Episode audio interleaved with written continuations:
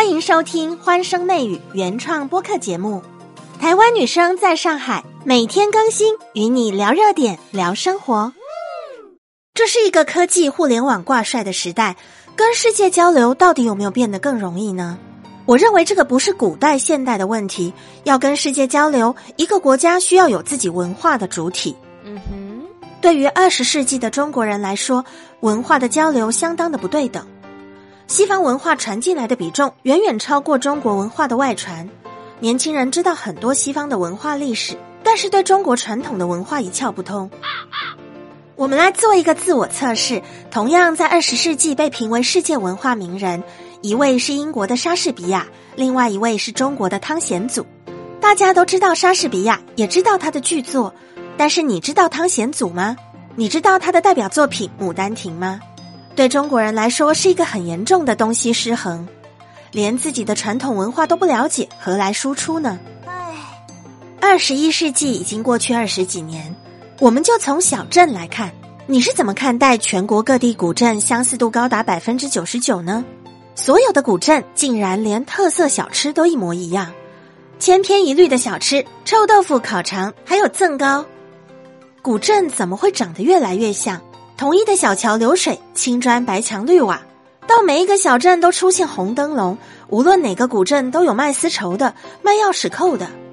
这要是以论文的查重率来说，抄袭程度高达百分之九十九。各个古镇过度商业化，让地方的特色褪色了。它应该具有地方民俗特色的建筑，但是现在作为旅游项目的古镇，很少留着旧时的痕迹。而是根据商业化需求重新打造的商业村。唉，古时候的房子、建筑、文化的氛围、自然的景观，还有当地真正的特色美食，才是古镇旅游的精髓。但如果古镇的文化展示只是为了获得更高的经济效益，那么就谈不上对文化的保护和传承。文化成了一种符号，当它不再是一种中心思想，人家去过一次就不想再去了，逐渐就失去了吸引力。中国有两千多座已经开发或者正在开发的古镇，但让人记住的不超过八座。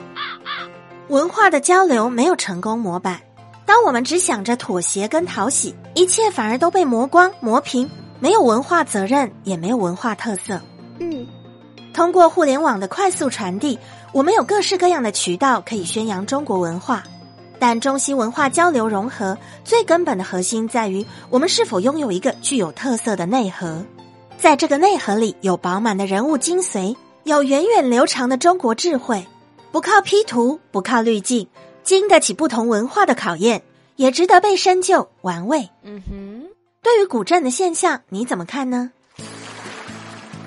和妹生相约下期节目见，记得评论、订阅、加关注。更多热点趣闻带给大家。